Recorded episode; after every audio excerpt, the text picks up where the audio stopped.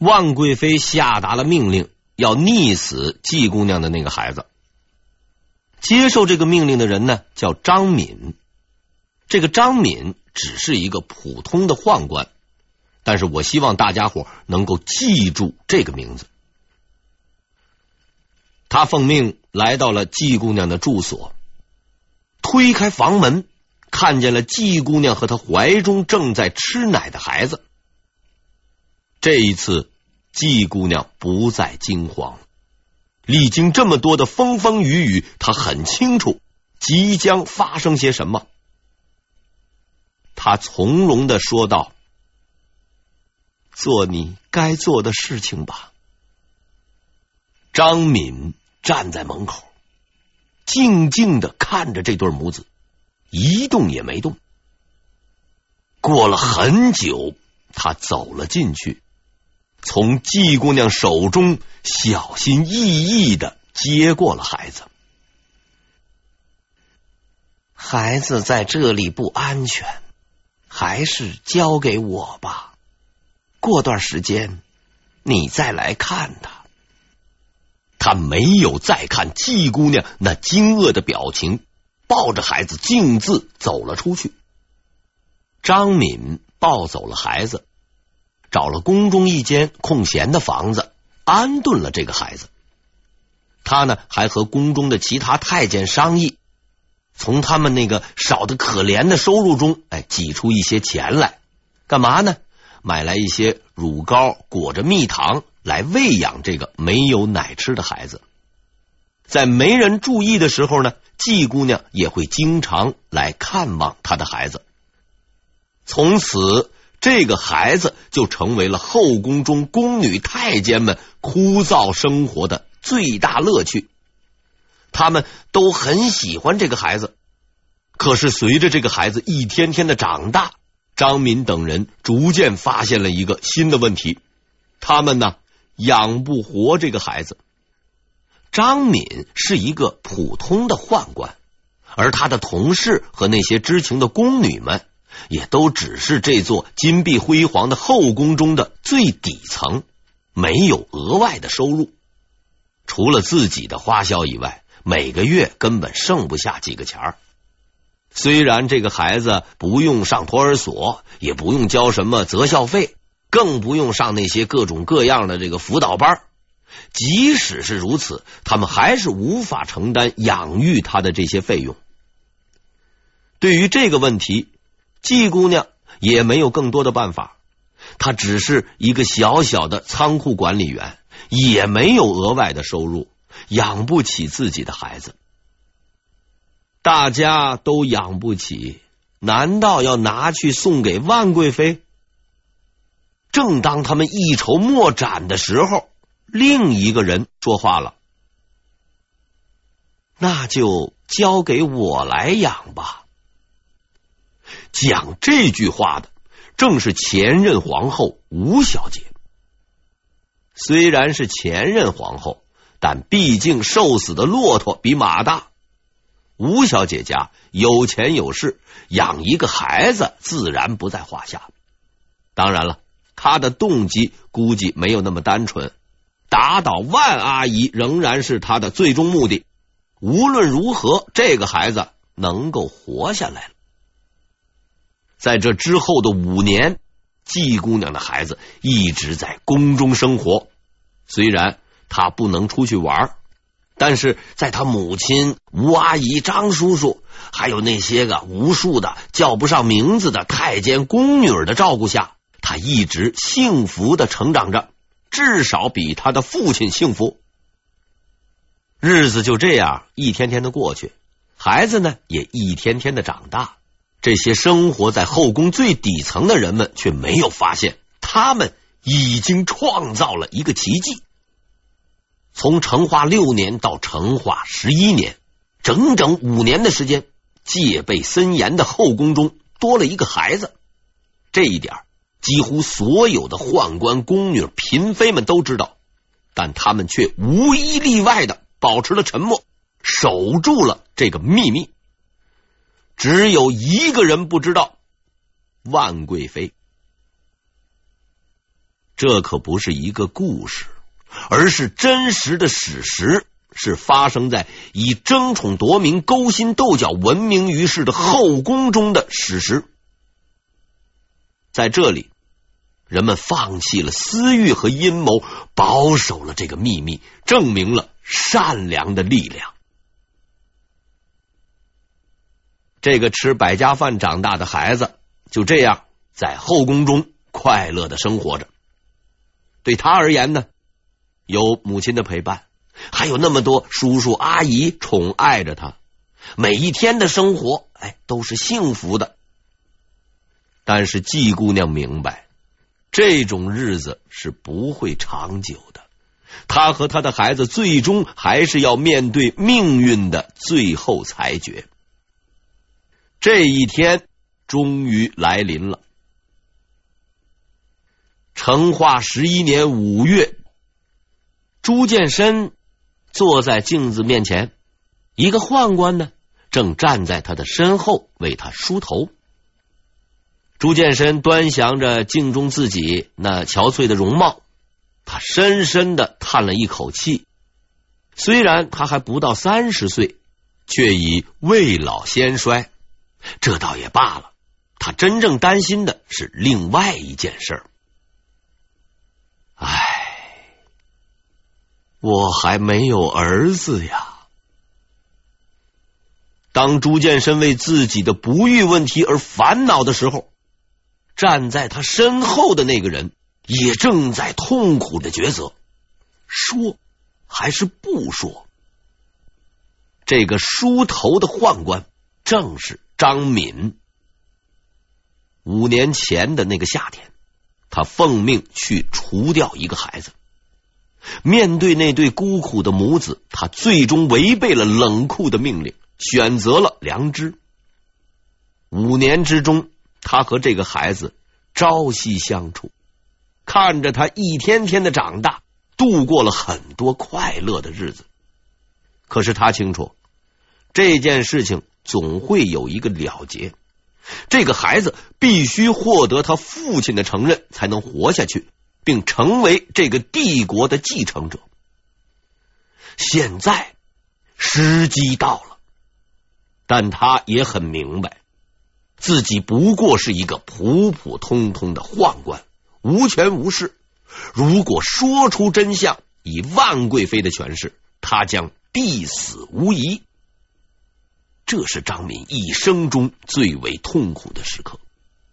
要让这个孩子活下去，就要必须舍弃自己的性命。除此之外，别无选择。张敏终于做出了他人生最后的抉择，一个伟大的抉择。陛下，您已经有儿子了。朱见深惊诧的回过头，认真的打量着这个为他梳头的宦官。你，你刚才说什么？陛下，您已经有儿子了。朱见深一动不动的盯着跪在地上的张敏，确定他并非精神错乱之后，方才半信半疑的问道。在哪里？这一次，张敏没有立刻回答他的问题，而是选择了沉默。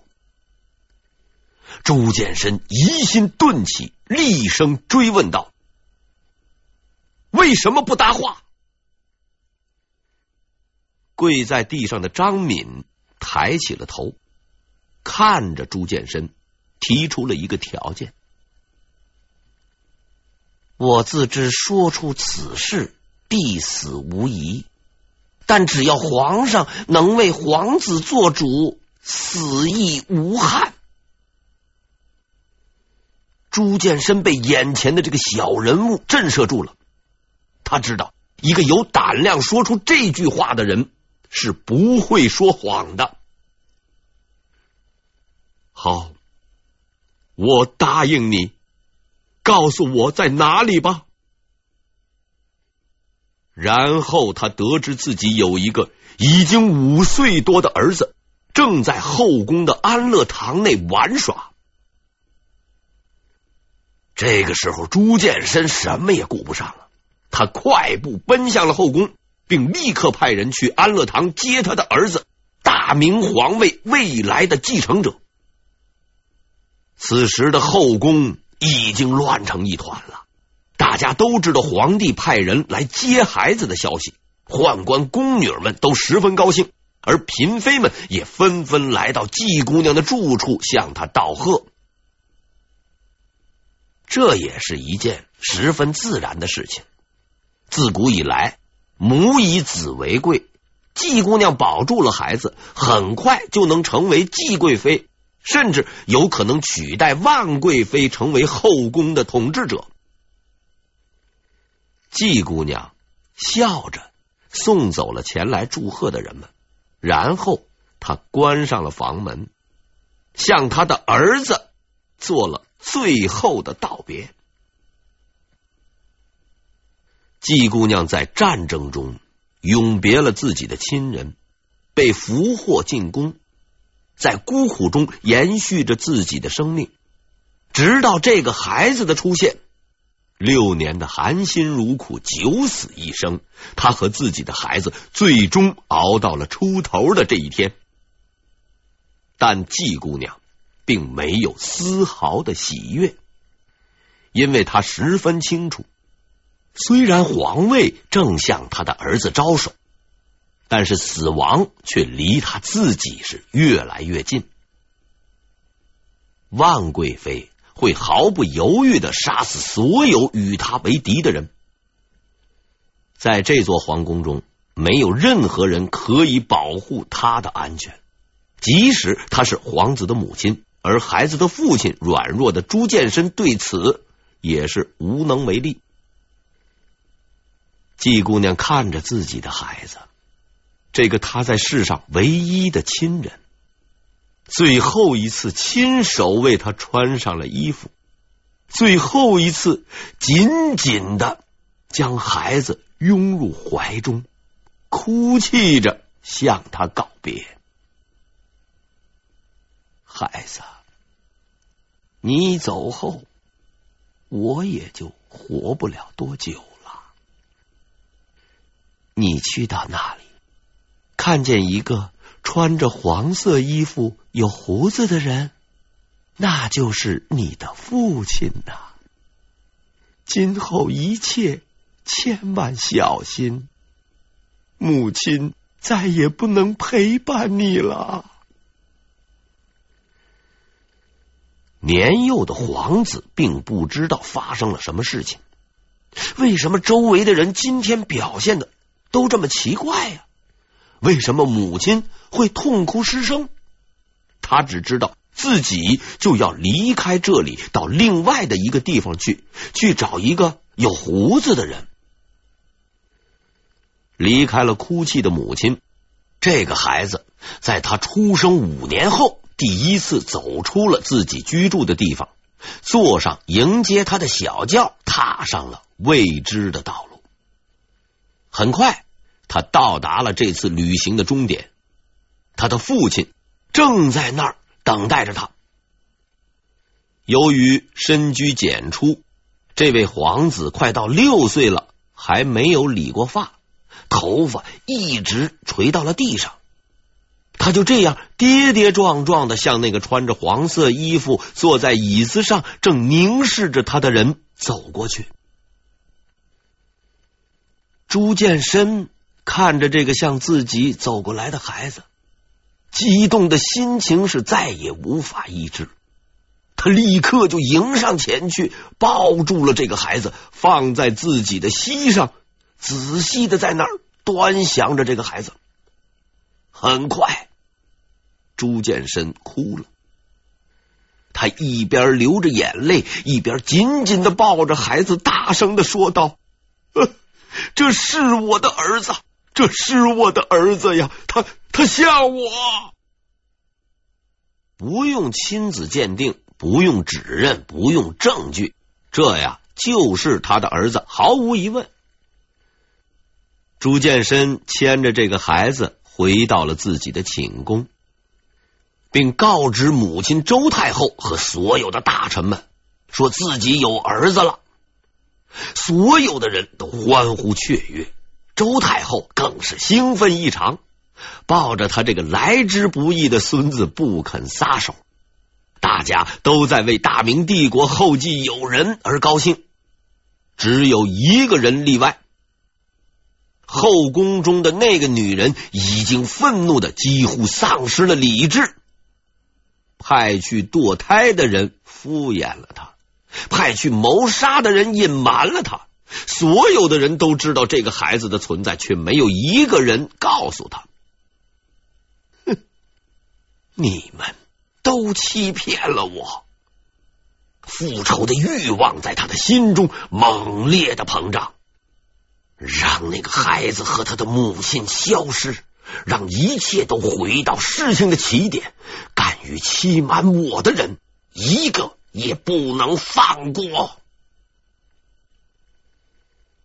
那个在宫中躲藏了多年的孩子，终于可以正大光明的生活下去了。他有了自己的寝宫，自己的宫女、宦官，自己的从属，也有了自己的名字。朱佑樘，季姑娘呢？哎，也变成了季妃，正式成为了朱见深的合法妻子。这个广西来的小姑娘似乎已经迎来了人生的转折，但是事实证明，他对自己命运的判断十分准确。朱佑樘进宫一个月后，继妃死于后宫住所，死因不详。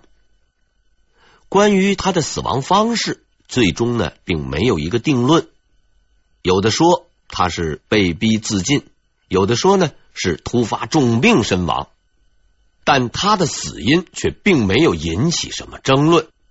后世那些特别热衷于挖人隐私的历史学家们，出人意料的对这件事情也没有产生太大的兴趣。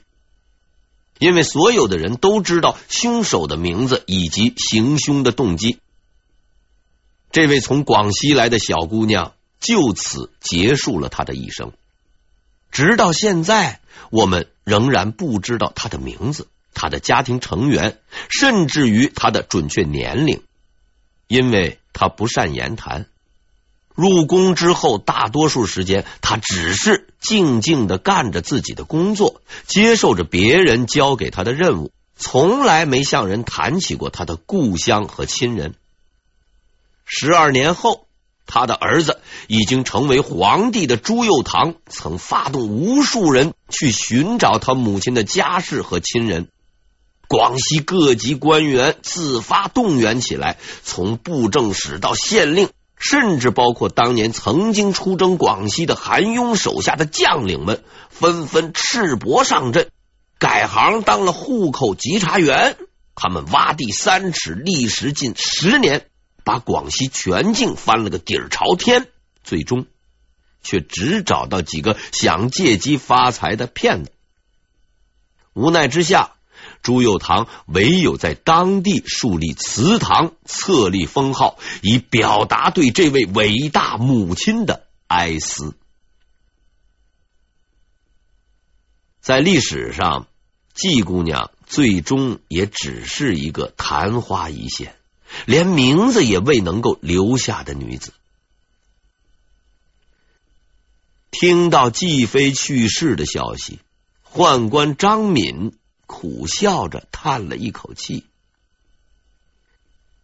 唉，这一天迟早是会来的。几天之后，他在后宫中吞金自尽。当一个人不得不走向死亡的时候，自杀代表着尊严和抗争。我查了一下史料，才发现。从仕途上讲，这位叫张敏的宦官混的实在是很失败。从头到尾，他只是一个门监，在今天这一职务又被称为门卫或者是看大门的。可就是这么个普通的不能再普通的看大门的宦官，却做出了无数名臣名相也未必能够做到的事情。面对死亡的威胁，他选择了良知。季飞和张敏都死了，短短一个月间，朱佑堂就失去了他最为亲近的两个人。此时的朱佑堂还不懂得什么是哀伤，只是偶尔啊会奇怪的想：哎，为什么母亲不过来看他？这时，死亡的阴影也正悄悄的笼罩着这个孩子。对于后宫的万贵妃来说，这个孩子是个极为危险的人物，他会夺走朱见深的宠爱。于是，另一场谋杀的阴谋即将实施。可能有人会奇怪，如此恶行，难道没有人管吗？要知道，万阿姨虽然年纪大了，却并不是傻瓜。她之所以敢如此肆无忌惮的除掉每一个她厌恶的人，其中自有原因。她看着朱见深长大，十分了解这位皇帝。如果用两个字来概括朱见深的性格，那就是懦弱。公正的讲，朱见深呢并不糊涂，智商也不低，算是一个正常孩子。可是童年的阴影使他的性格十分软弱，并且有极强的恋母情结。关于这个问题，可以参照四百年后弗洛伊德先生的理论，因而极度的依赖万贵妃。你说这么一个家伙有啥好怕呀？眼看朱佑堂就要英年早逝，另一个女人站出来。挽救了一切。万贵妃虽然统领后宫，但是这个女人她无论如何也是惹不起的。这个女人就是朱见深的母亲周太后。按照辈分，万贵妃还要叫她一声娘亲。要说这位周太后，那可是见过大世面的。想当年。正统土木之变，景泰金刀一案，刀光剑影，你来我往，周太后都挺住了。万贵妃搞的这点名堂，只能算是和风细雨的小场面。把孩子交给我，看谁敢动他一指头！一声令下，朱佑堂住进了太后的仁寿宫。这下啊。万贵妃是彻底没戏了。可是历史告诉我们，接济敌人是不会甘心失败的。不久之后，朱佑堂就接到了万贵妃的热情邀请，希望皇太子，哎，这个时候已经册立为皇太子了，希望皇太子殿下大驾光临。